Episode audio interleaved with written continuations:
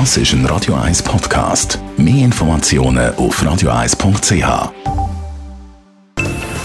Best auf Morgenshow wird Ihnen präsentiert von der Alexander Keller AG. Suchen Sie den besten Zügelmann, müssen Sie zum Alexander Keller gehen. AlexanderKeller.ch Sommer in Zürich und da gibt es hoffentlich in den Ferien oder ein oder andere heftig Sommerflirt. Ich bin in Spanien in der Ferien und er war Franzose aus Bordeaux, der Patrice.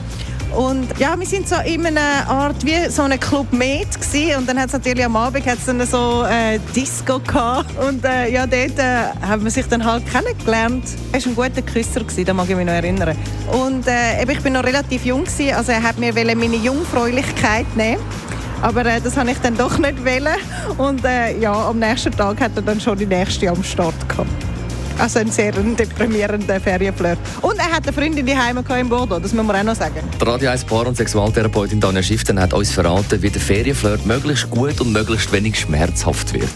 Ja, da bist du eigentlich schon beim Punkt von der Sache, wie er nicht weh macht. Also am besten ist, wenn man als Thema Sommerflirt, Ferienflirt so mit einer gewissen Leichtigkeit angeht, mit einer gewissen Spielerischkeit sozusagen, dass man kann sagen, man holt das Beste daraus raus, man genießt aber vielleicht auch, wenn man merkt, dass stärkere Gefühle aufkommen, dass man die vielleicht mit einer gewissen Gelassenheit erstmal ein bisschen beobachtet.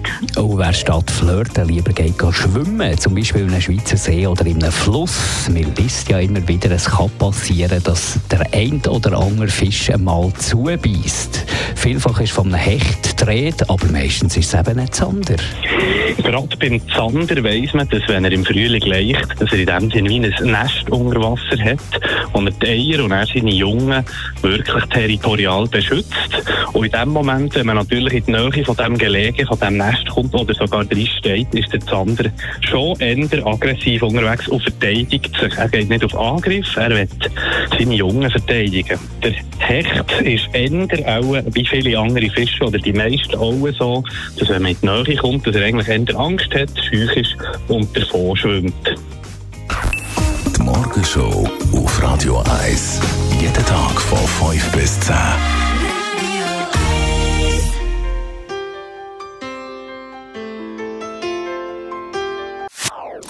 Das ist ein Radio 1 Podcast. Mehr Informationen auf radio1.ch.